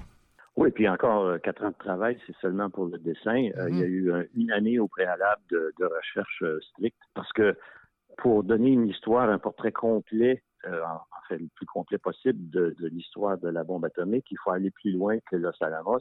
C'est pour ça que le film Oppenheimer a son intérêt, c'est certain. Mais si on veut avoir une histoire complète, ben peut-être que oui, un petit coup d'œil à, à la BD euh, La bombe serait opportun parce que on, on en parle d'Oppenheimer comme étant le père de la bombe atomique, mais euh, je crois que la paternité doit être partagée avec beaucoup de scientifiques, beaucoup d'intervenants. Euh, Je crois que le réduire à Oppenheimer et Los Alamos, euh, ben, ça le réduit en fin de compte à un, à un narratif très simple qui n'est pas le reflet de la réalité. Non, parce qu'évidemment, il y a plusieurs personnes qui avaient à prendre des décisions, qui ont passé le- les commandes. Entre autres, euh, euh, fait euh, que vous relatez dans, dans cette bande dessinée, Eb Cad, un ouvrier afro-américain auquel on a injecté à son insu du plutonium pour en étudier l'effet sur la santé. Ça, ça allait loin. là. Oui, puis euh, ça, euh, cet événement-là a seulement été mis à jour euh, dans les années 90 parce que c'était, c'était littéralement top secret. Puis c'est en fait, c'est en fait un peu l'histoire un peu euh, qu'on, voulait décrire de la bombe atomique, euh, qui pour nous était différentes cultures qui, qui s'affrontaient. Puis quand je parle de culture, je parle de la culture scientifique qui elle veut partager de l'information pour, pour pouvoir croître. Euh, la, la culture militaire qui, au contraire, tout se, se fait dans le top secret, et la culture politique qui, elle, fait euh, un choix entre les deux selon ce qui l'accommode. Vous avez accepté de vous euh, lancer dans, dans l'aventure lorsque les, les deux euh, scénaristes vous ont approché pour faire les dessins, mais vous avez dit oui à certaines conditions. Quelles étaient ces conditions? Oui, les conditions pour moi étaient une certaine rigueur au niveau historique pour laisser les événements parler d'eux-mêmes, parce qu'on s'entend que euh, l'objectivité pure n'existe pas, mais euh, je voulais pas que ça devienne un, un pamphlet euh, ou euh, un document où on pourrait juger les gens qui ont fait partie de cette histoire-là avec notre œil contemporain qui a vu qu'est-ce qui s'est passé subséquemment les, scientifiques faisaient des suppositions et mettaient des hypothèses sur la, gravité de la bombe. Euh, mais euh, de là à imaginer qu'il aurait pu y avoir euh, l'univers dans lequel on vit maintenant, on peut en douter. Donc pour nous, c'était important de s'arrêter aux connaissances qu'ils avaient à ce moment-là et de laisser les événements parler pour que le lecteur fasse son opinion soi-même. Voilà, parce que vous avez laissé beaucoup de place aux hésitations, aux euh, difficultés morales de certaines décisions, en particulier euh, un immigré hongrois qui a joué un, rôle de premier plan dans la recherche nucléaire, mais qui craignait aussi les dérives d'une telle arme. Pour nous, la plus belle illustration du changement de, de position que les gens pouvaient avoir, ou entre les, les scientifiques, parce que Léo Szilard a quand même été le premier à sentir euh, l'urgence euh, d'aller de l'avant avec la bombe pour créer une arme de dissuasion pour empêcher, euh, ou à tout le moins, aller plus rapidement que les, les nazis qui eux-mêmes étaient déjà dans la recherche de cette bombe-là. Et ensuite, réalisant que l'arme devenait une arme offensive contre le Japon, a été le premier à militer contre l'utilisation de la bombe. Donc, pour nous, ce personnage-là illustre en fait tout, tout le dilemme moral du nucléaire. Bon, parlons maintenant de euh, le fait que cette bande dessinée, elle est en noir et blanc. Qu'est-ce que le noir et blanc vous a permis à titre de dessinateur? En fait, deux choses. Premièrement, le moyen d'y aller directement vers, le, vers un narratif où est-ce que l'artifice est absent, euh, où est-ce que on, on, raconte une histoire simplement et clairement? Mm-hmm. Mais ensuite aussi de prendre un certain recul vis-à-vis -vis des scènes un peu plus horribles parce que on, je voulais surtout pas qu'on ait l'impression que je veux jouer dans le dans le film d'horreur facile. Euh, le noir et blanc permet une certaine distance qui ne cache pas l'horreur, mais qui en même temps nous permet mieux, mieux de mieux l'appréhender sans cet artifice de sang et de couleur et, de, et tout. Oui, je comprends. Bon, vous avez dit dans, dans une entrevue être allé en 2018 à Hiroshima. Et ce qu'il y avait de particulièrement difficile, c'était que vous étiez euh, guidé par quelqu'un qui a directement été impliqué euh, par euh, le largage de cette bombe. Oui, tout à fait. Notre guide avait son grand-père qui est mort sous la bombe. Par chance, euh, ils envoyaient les enfants euh, à la campagne euh, du moment qu'ils sentaient qu'ils pouvaient avoir un bombardement. Donc, sa mère est toujours vivante. Mm-hmm. lui, étant guide, connaît beaucoup les lieux. Elle nous a permis de nous guider le, le mieux possible vers une réalisation de Hiroshima avant l'explosion. Donc, on s'est senti beaucoup plus en confiance avec ces gens-là qui nous ont aidés pour vraiment, encore une fois, montrer notre respect pour les victimes, mais ne pas les, les réduire à un cliché. On poursuit notre entrevue avec Denis Rodier, qui est euh, le, le, dessinateur de la bande dessinée ou le roman graphique, si vous préférez, euh, La Bombe. C'était essentiel pour vous de vous rendre sur les lieux pour bien vous imprégner le, de l'atmosphère de, de, ce que vous euh, jugiez bon de rendre par l'entremise de vos dessins? Oui, euh, disons, je ne pouvais pas savoir à quel point ça aurait été essentiel au moment où on a d'y aller. Mm-hmm. Mais une fois qu'on qu a pris euh, conscience de la topographie des événements, de ce qui en est resté, des gens qui y ont habité, c'est là qu'on prend toute conscience du poids des événements. Parce que même si euh, Hiroshima a été euh, rasé à 99,9% tout ce qui en reste parle beaucoup. Et euh, on met beaucoup en valeur l'aspect de la menace nucléaire qui plane toujours sur nous. Puis, euh, il, y a, il, y a, ce modèle de conscience qu'on espère que la bande dessinée va toujours porter. Bon, maintenant, pour illustrer cet album, Denis Rodier, vous vous êtes astreint à un rythme de production effréné, 16 planches par mois pendant quatre ans. Ouais. C'était obligé, hein, si vous vouliez respecter un peu le, j'imagine, le calendrier de production? Oui, parce que le calendrier était déjà établi. On savait euh, quatre ans plus tôt la date de, de, mise à l'impression. Euh, donc, euh, Dieu merci, on avait Didier Alcamp qui, qui nous fournissait des tableaux Excel pour vraiment ne pas s'égarer. Mais c'était c'était un quatre ans très intense, à, à peu près 55 heures semaine, sans prendre de vacances. Ça a été très intense, mais je crois que ça en valait la, la chandelle. Vous disiez aussi dans une entrevue que votre expérience sur les comics de Superman euh, vous ont appris à avoir une discipline béton. Ça en prenait une discipline? Oui, parce que c'est simplement une discipline de savoir euh, se lever le matin, s'asseoir à la table à dessin, puis euh, ne pas ne pas s'égarer dans les lectures ou c'est tout simplement une discipline de travail, mais qui s'étend sur, un- sur le long terme, parce que souvent la bande dessinée peut être euh, concentrée sur quelques mois euh, ou même une année, mais ensuite on passe à autre chose. Euh, là, c'était vraiment un, marathon plutôt qu'un sprint. Parlons maintenant de ce travail en collaboration avec les deux scénaristes. Comment, le, comment le tout s'est déroulé? Ben, euh, une fois qu'on a déterminé que, que vraiment le, le- sujet et le message qu'on voulait porter, euh, je crois que ça, ça a coulé de source parce que je suis travaillé avec deux extraordinaires professionnels qui euh, n'essayaient pas d'empiéter sur mon travail et moi qui restais- respectais suffisamment pour pas euh, vouloir corriger, avoir seulement à corriger ou euh, à discuter de certains points. La collaboration s'est faite vraiment de façon euh, extraordinaire la clé du succès pour un, un travail de cette ampleur-là. Et c'est simplement la bonne entente, le bon dialogue qui nous a permis de travailler en symbiose. Mais il y avait quand même un, un océan qui vous séparait. Là.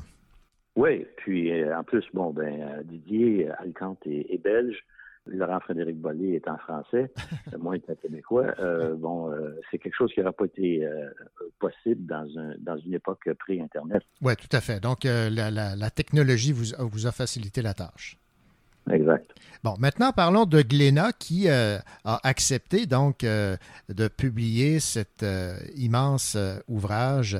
Euh, Est-ce qu'on doit considérer ça comme euh, une audace de la part d'un éditeur? Parce que c'est quand même une, brique, euh, quatre ans d'ouvrage, il fallait attendre que le résultat soit terminé pour le mettre, pour le, publier et qu'il arrive dans les librairies.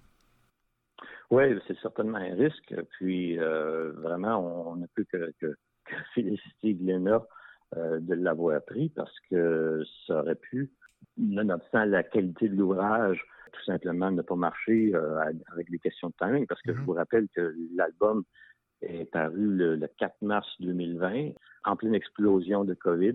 Ça aurait pu mal tourner. Oui, tout à fait. Donc, ben, bravo donc à, à Glénat. Maintenant, euh, l'accueil a été dithyrambique en France.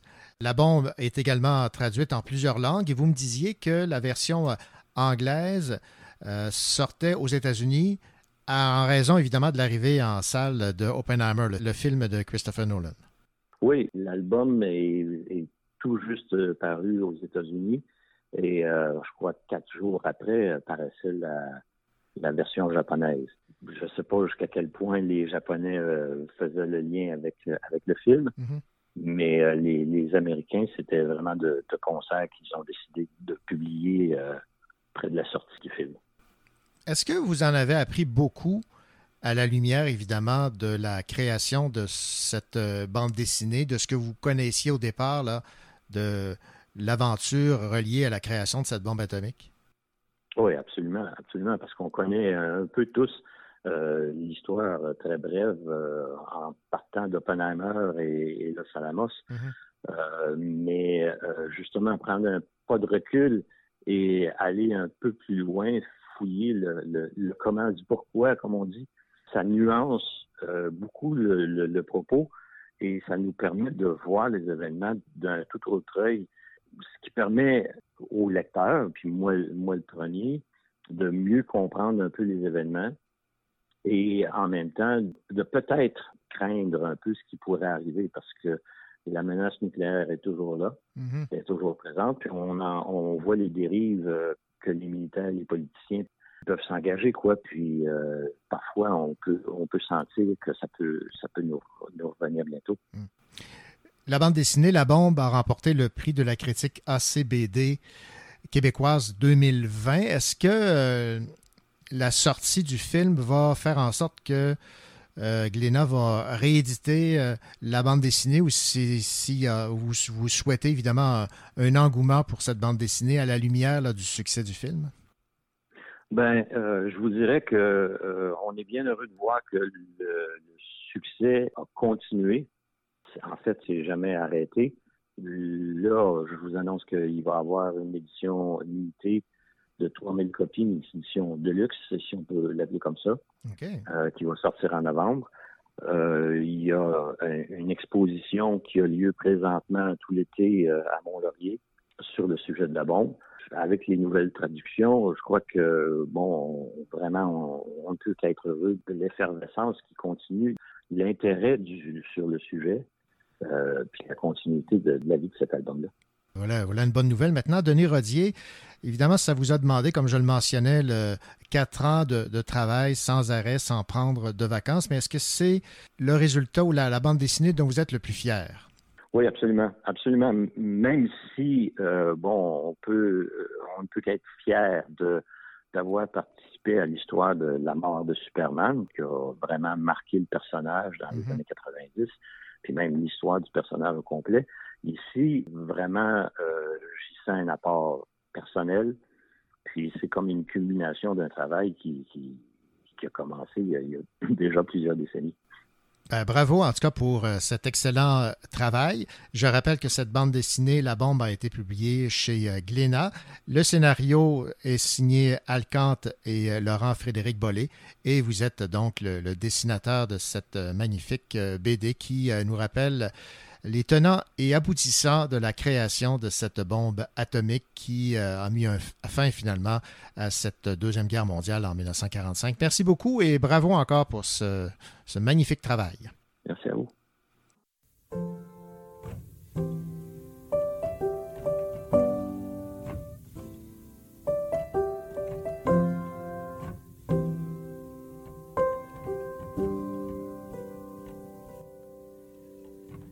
J'ai fait ma vie au loin, sans toi, sans toi.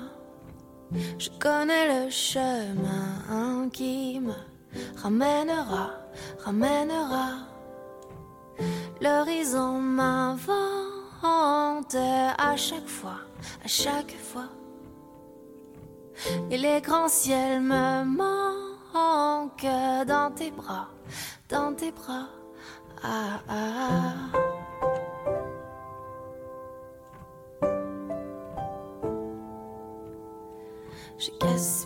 Des ciels loin.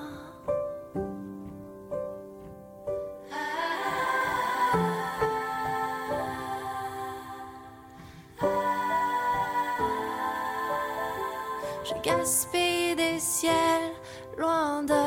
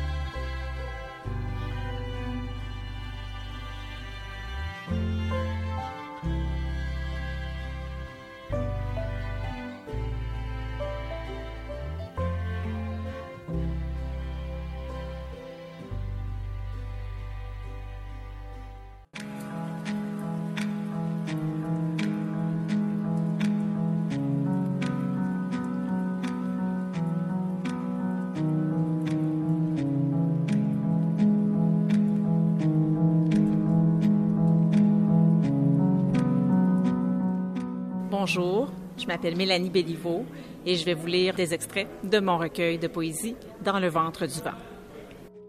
Nos vies, l'inévitable collision, comme le cocon serré si vitement se défait. Nos joues s'associent, s'accrochent à cet astéroïde humide pour disparaître et renaître vers l'innommable. Il rêve souvent d'une petite chambre avec dedans un bord de quai et un berceau salin. Ce serait pour bientôt amarrer nos toutes petites larmes. Le vent ne s'attarde pas. Le reste passe au passé des autres. Il faut bercer le vent. Il faut sentir le vent. Il gifle de caresses ce rose au bout des doigts qui s'illumine pourtant de souvenirs terreux. Et je pars quand même. J'ai une petite vie à donner au monde. Je vous le promets, elle prendra peu de place dans mon corps, mais elle explose déjà dans vos têtes. Je vous envoie un kamikaze contre l'absurde, la plus grande étincelle. J'ai deux trous de lumière en face du cœur. C'est ici que je m'invente toute raison de te garder. C'est ici mes petits incendies. L'automne est un enfant bruyant, les doigts barbouillés d'acrylique. Alors voilà, c'était Mélanie Béliveau avec le recueil Dans le ventre du vent.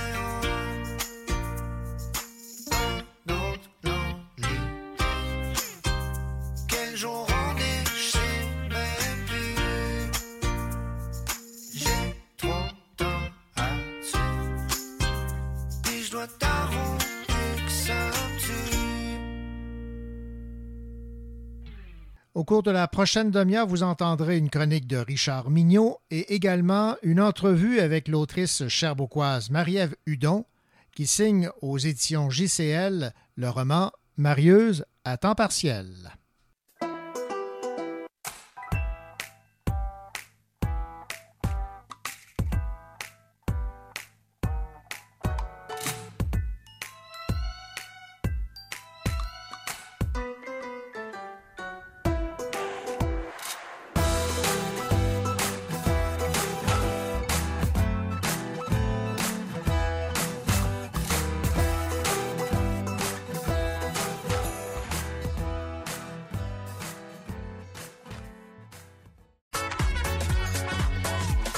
Ici Boom, BDiste. Vous écoutez l'émission littéraire Le Cochon Show.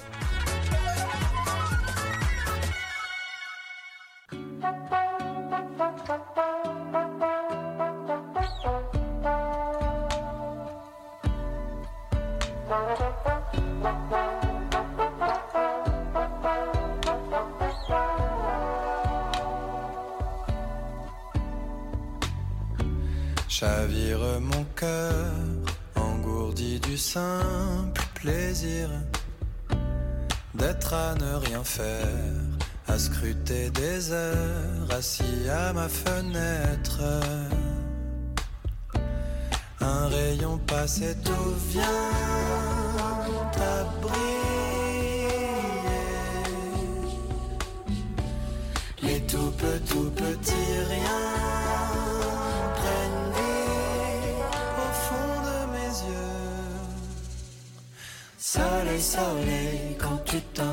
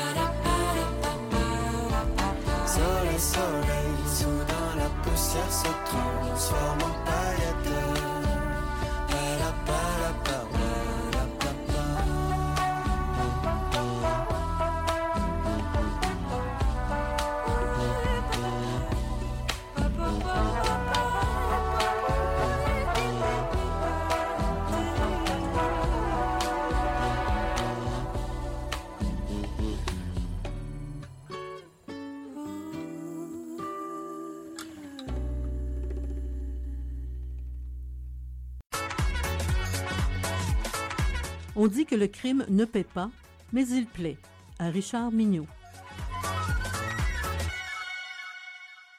Bien le bonjour, Richard. Bonjour René, ça va bien? Ben, ça va très bien. J'espère que ça va bien parce que je t'invite à venir visiter le sanatorium des écrivains. Oh, d'accord. C'est le titre du roman de Suzanne Mire, le dernier roman de Suzanne Mire, qui euh, nous invite un peu à regarder euh, les problématiques des écrivains qui vivent le problème de la page blanche. Comme lecteur, j'aime bien retrouver certains auteurs avec qui je me sens confortable. Je connais et j'apprécie leurs personnages récurrents. J'aime me retrouver dans leur ville de prédilection et j'appréhende avec plaisir leur style, leur thématique. J'aime commencer un mot de Graham de Christine Bourrier en sachant que je vais aller marcher dans Québec puis je vais assister à un repas regroupant une partie de sa famille. Ou encore un Brunetti de Donna Leon avec Venise comme personnage important. Mais comme aussi je jubile un peu en ouvrant une enquête de Montalbano ou de Valender pour retrouver leur langue, leurs réflexions et leurs habitudes de vie. J'anticipe le plaisir et je suis rarement déçu. Mais avec certains auteurs, c'est tout le contraire. Je ressens le même plaisir à me laisser surprendre par de l'inattendu, de l'imprévu, de l'aventure littéraire. Je prends un exemple, Hillary, elle a un de ceux-là. Patrick Sénécal aussi. Martine Desjardins est passée maître de cet art de la surprise littéraire. On commence l'histoire avec une vague idée du contenu, lue sur la quatrième de couverture et en ayant comme seule attente de nous faire surprendre par l'imprévu. Cette longue introduction pour vous amener à Suzanne Mire, qui est une autre écrivaine qui, de livre en livre, vogue sur des eaux inconnues, nous transporte ailleurs et nous réserve toujours quelques surprises. Le Sanatorium des écrivains, son dernier roman, était un autre exemple de sa créativité et de l'imagination débridée de cette auteure polyvalente. Excellente nouvelliste, avec ce dernier roman, elle nous prouve qu'elle devient une romancière de plus en plus assurée. Entrons avec plaisir dans ce sanatorium des écrivains, ce bizarre endroit où les auteurs en panne viennent se ressourcer et vaincre le syndrome de la page blanche. Très blanche ou très, très noire. Christian Granger, le personnage principal, a connu un succès relatif avec son premier roman. Un succès d'estime et un petit peu de vente, un peu écorché par le chroniqueur le plus craint de la planète journalistique. Mais quand même, il a été publié. Après ce succès mitigé, vient la du deuxième roman. Largué par sa copine, seul dans son appartement, il est incapable de pondre une première phrase. Et quand je dis pondre, lui-même réagit à ce terme et il dit, et je cite, Je déteste ce terme, comme si j'étais une poule érudite qui chaque jour pouvait féconder un mot qui vaille la peine d'être couvé, écrit et conservé. Je ne sais pas, mais moi, j'entends déjà la voix de Suzanne Mire me dire ça et me le faire dans un sourire très coquin. Et un matin, en jetant un œil distrait sur le journal, il découvre l'annonce qui vante les vertus d'un sanatorium pour des écrivains en panne d'inspiration. Malgré la bizarrerie de la chose, il s'y inscrit après un échange assez étrange avec la réceptionniste de l'endroit. Cette discussion ne sera pas la dernière surprise et la dernière étrangeté qu'il va vivre. Arrivé sur place, il est étonné par l'allure. Excusez-moi d'inventer un mot, mais il est étonné par l'allure draculéenne du château. Les jardins sont du même acabit et l'atmosphère se dégageant de l'ensemble est sinistrement transylvanienne. L'effet de surprise ne s'arrêtant pas là, à la rencontre des autres auteurs, ce n'est que le début d'un plaisir de lecture jubilatoire. Chaque personnage possède son lot de bizarreries, d'incohérences et d'émotions. L'auteur détective sous couverture, le couple en lune de miel, le beau mâle, les deux autrices sur le party, bref, tous les ingrédients sont là pour passer du bon temps avec la plume extravagante de Suzanne Mire. Tout est en place pour une série de meurtres à la Agatha dans un huis clos lancinant. Mais non, pas du tout. C'est mal connaître l'auteur. Il n'y aura pas de meurtre. Ce n'est pas un polar, comme me dit l'auteur dans ses remerciements. Pas de sang ni de crime violent. Mais du suspense, il y en a. Des mots d'esprit aussi, de la réflexion, une écriture extraordinaire et le style Suzanne Mire, une écriture cocktail dînatoire que l'on déguste à petites bouchées en faisant attention de ne pas s'étouffer en riant. Puis, il y a ce bruit, un clavier de machine à écrire que l'on entend à travers le manoir. D'où vient ce bruit? Qui tape à la Remington aujourd'hui? Et pourquoi? Le sanatorium des écrivains n'est pas un polar, mais il y a un suspense, mais c'est aussi un roman jouissif pour deux raisons. Premièrement, l'imagination de l'auteur est débordante. Réunir une dizaine d'auteurs dans un manoir, leur offrir des séminaires de pop écriture et les laisser se débrouiller avec leurs bébites personnelles, voici un terrain de jeu propice à l'imaginaire de Suzanne Mire. Deuxièmement, quel plaisir de se faire raconter une histoire avec le style imagé et la poésie jubilatoire de l'auteur. Je me plais à imaginer le sourire de Suzanne lorsqu'elle se lance dans de délicieuses digressions ou quand elle écrit des phrases comme celle-ci. Il n'y a rien de tel que de voir quelqu'un de plus mal que soi pour aller mieux. On voit le style. Sans trop me forcer, je pourrais entendre l'auteur parler avec le sourire dans sa voix. Alors, si vous voulez combattre la morosité des mois d'hiver, les soirs qui s'installent déjà à 16 heures et les journées grises et monotones, le sanatorium des écrivains est un remède qui fonctionne à tout coup. Pas en vous y inscrivant comme participant, mais en lisant cette prose remplie de fou rire et de poésie joyeuse, tout en réfléchissant, évidemment, au merveilleux monde des auteurs en panne d'inspiration. Bonne lecture à tout le monde. Ben voilà, alors cette lecture, c'est le Sanatorium des écrivains, Suzanne Mire aux éditions euh, L'instant même. Merci beaucoup, Richard. Avec plaisir. À bientôt, René. À bientôt. Alléluia, amadou-moi, je serai fort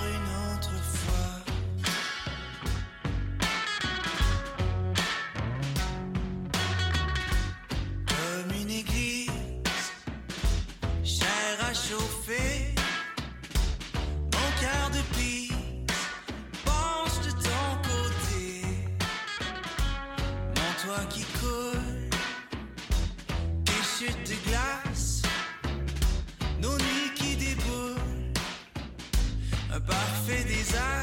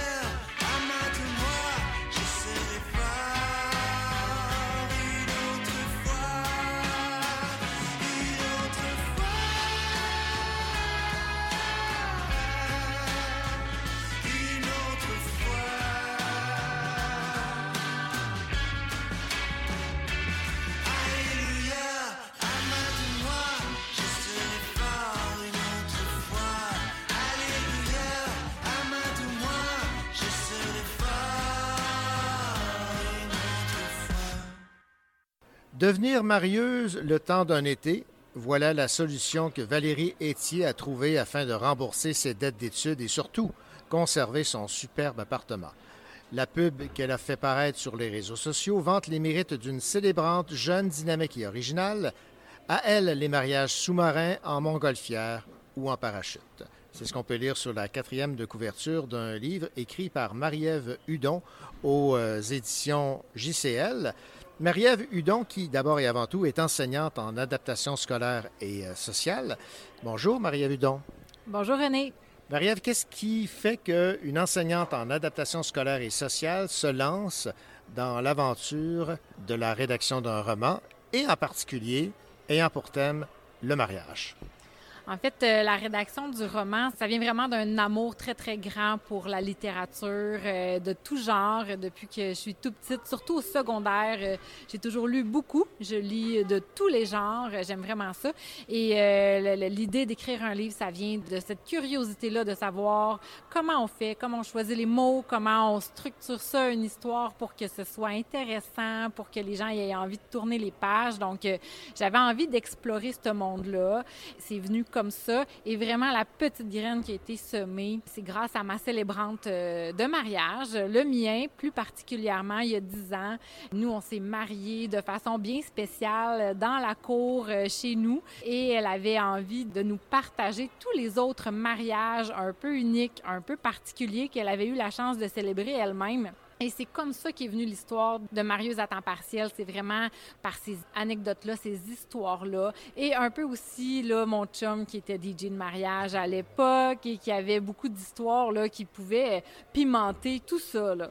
Ce qui est intéressant dans votre approche, c'est que vous avez choisi de voir ça sous le, le loop de la, de la célébrante. Exactement. Donc, euh, c'est sûr que le mariage a déjà été quand même vu à plusieurs reprises euh, du point de vue de la personne qui se marie, hein, la mariée, euh, un peu intense. On a vu aussi quand même beaucoup de gens assister à des mariages, que ce soit dans les livres, dans les histoires, au cinéma. La marieuse à temps partiel, c'est vraiment du point de vue de celle qui célèbre le mariage, donc qui est un regard extérieur, un peu plus neutre face à pourquoi deux personnes décident de s'unir, euh, comment ils choisissent de le faire, euh, comment ils réagissent face aux situations peut-être un peu imprévues qui peuvent se dérouler dans ce genre de journée-là, parce qu'on le sait, là, c'est jamais euh, tout rose du début à la fin. Donc, c'était, donc c'est ça qui est un peu différent pour Marius à temps partiel. La facture est une facture euh, de, de chick-lit. Exactement. Donc, c'est vraiment un roman qui s'inscrit dans le type romance chick. Donc, euh, littérature écrite par une femme, pour des femmes. Euh, Les femmes sont souvent les héroïnes, euh, les personnages principaux qu'on retrouve dans les histoires. On les suit dans le quotidien. On les suit dans leurs moments beaux, moins beaux. Euh, ça se veut toujours un peu cocasse. On est dans l'humour. On est dans ça fait du bien à lire. Ça nous permet de décrocher, d'avoir du gros, du gros plaisir à lire. Évidemment, il y a peut-être des gens qui vont se reconnaître. Oui, euh, ça se peut qu'il y ait des gens qui vont se reconnaître. C'est sûr que moi, il y a beaucoup d'histoires euh, vécues que j'ai recueillies et j'ai essayé de mélanger ça avec euh, de la romance, avec un petit peu là, d'histoires inventées au travers de ça. Il y a des histoires qui vont peut-être effectivement rester un peu trop collées à la réalité et certaines personnes pourront peut-être se reconnaître. On dit souvent que choisir, c'est renoncer. Vous aviez, j'imagine, une liste d'anecdotes ou de, de faits rapportés par votre Est-ce que vous en avez encore de cachés? Bien, c'est sûr que oui. Il y a des histoires, il y a des, euh, il y a des anecdotes qui n'ont pas été utilisées pour écrire euh, Marius à temps partiel. Euh, Il fallait choisir, effectivement. Est-ce que ça l'amènera peut-être d'autres, pimenter peut-être d'autres histoires? J'aimerais bien. J'aimerais bien la faire revenir, cette célébrante-là, ramener quelques mariages, mais peut-être dans un autre volet de roman. Est-ce qu'on va suivre un autre personnage ou je ne sais pas. Tout est encore à décider. Eh bien, Maria Vudon, rappelons le titre de votre tout premier roman, Marius à temps partiel aux éditions euh, JCL. Et cette première expérience à titre d'autrice et cette publication d'un premier roman, c'est excitant. C'est vraiment excitant. Aujourd'hui, c'est euh, ma première expérience aussi au Salon du Livre. Alors, c'est plein de premières fois. Euh, C'est vraiment le fun. Ça apporte vraiment euh, une belle énergie. Ça donne envie de poursuivre, d'aller plus loin là-dedans. C'est sûr, les gens, ils sont gentils. Ils viennent, ils s'intéressent, ils posent des questions, ils achètent les livres. Tu sais, c'est quoi demander de plus? C'est c'est merveilleux. Merci. Merci beaucoup. Ouais, ouais, ouais. Ouais, ouais, ouais. Évidence musique. La maman. La famille. Mm-hmm. Mi rappelle, mi te ti mamay. Où t'es là, où la tous fait le taf pour nous. What que mi fait dire là? Un moment salé en l'eau. Pour tes tant que nous gagne Parce que demain sera trop tard pour nous aller pleurer. Si la tombe Attends pas li ça va. Pour dire que ou yé mali. Que ou sera toujours là pour Comme li t'es là pour. Attends pas li ça va. Pour dire li que ou yé mali. Que ou sera toujours là pour Comme li t'es là Maman, papa, là c'est le frère. Sorti le Mille lois des autres depuis trop longtemps. Votre présence, il manque à moi. Bataille coq, le sang ou l'air. Sam tonton dans le rond. Puis la famille pour moi, c'est tout. C'est autres temps, Dieu m'y fait compter. Attends pas ça va. Pour li que ou yé mali. Que ou sera toujours là pour lui. Comme était là pour. Attends pas ça va. Pour li que ou yé mali. Où sera toujours là pour lui Comme il était là pour Attends pas li ça va. Pour Djali que ou yé mali. Et où sera toujours là pour lui Comme il était là pour Attends pas li ça va. Pour Djali que ou yé mali. Et où sera toujours là pour lui Comme il était là pour Le diakari puis mon casantol Où ça m'a Café grand matin, la camémé, puis les fiers d'être rayonné. Maloya Kaba le week-end, dans mon temps le dépli sans système. Pas pour ton mi oublie où ça me sort. Attends pas li ça va. Pour Djali que ou yé mali. Que ou sera toujours là pour lui. Comme il était là pour. Attends pas li ça va. Pour Boudjali ke ou ye mali Ke ou sera toujours là pour lui Comme il était là pour Attends pas lui ça va. Boudjali ke ou ye mali. Ke ou sera toujours là pour lui. Comme il était là pour. Attends pas lui ça va. Boudjali ke ou ye mali. Ke ou sera toujours là pour lui. Comme il était là pour. Puis comme il dit loin de c'est près le cœur Maman, la vie ou papa, la vie ou sister, la vie ou brother, la vie ou mm, Evidence music, ou akwe, mi ve dire là. Ouais, ouais, ouais.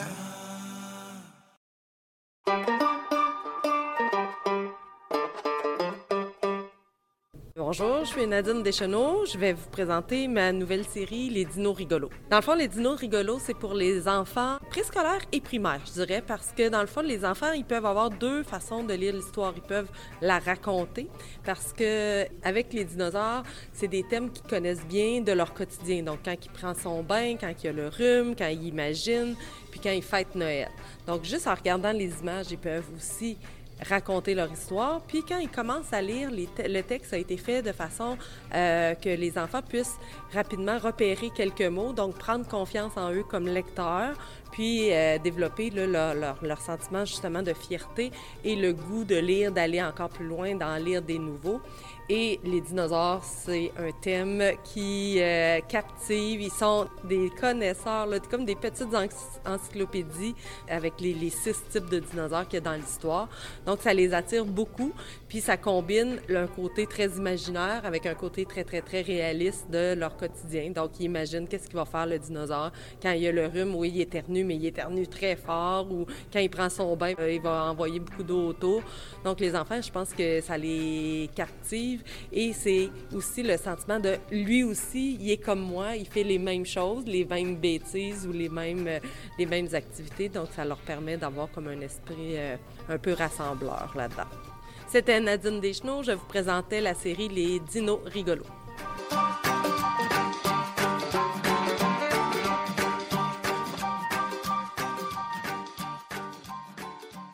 Voilà que se termine déjà votre rendez-vous littéraire. Ici René Cochot. Au nom de toute l'équipe, nous espérons bien sûr avoir su vous inspirer pour vos prochaines lectures.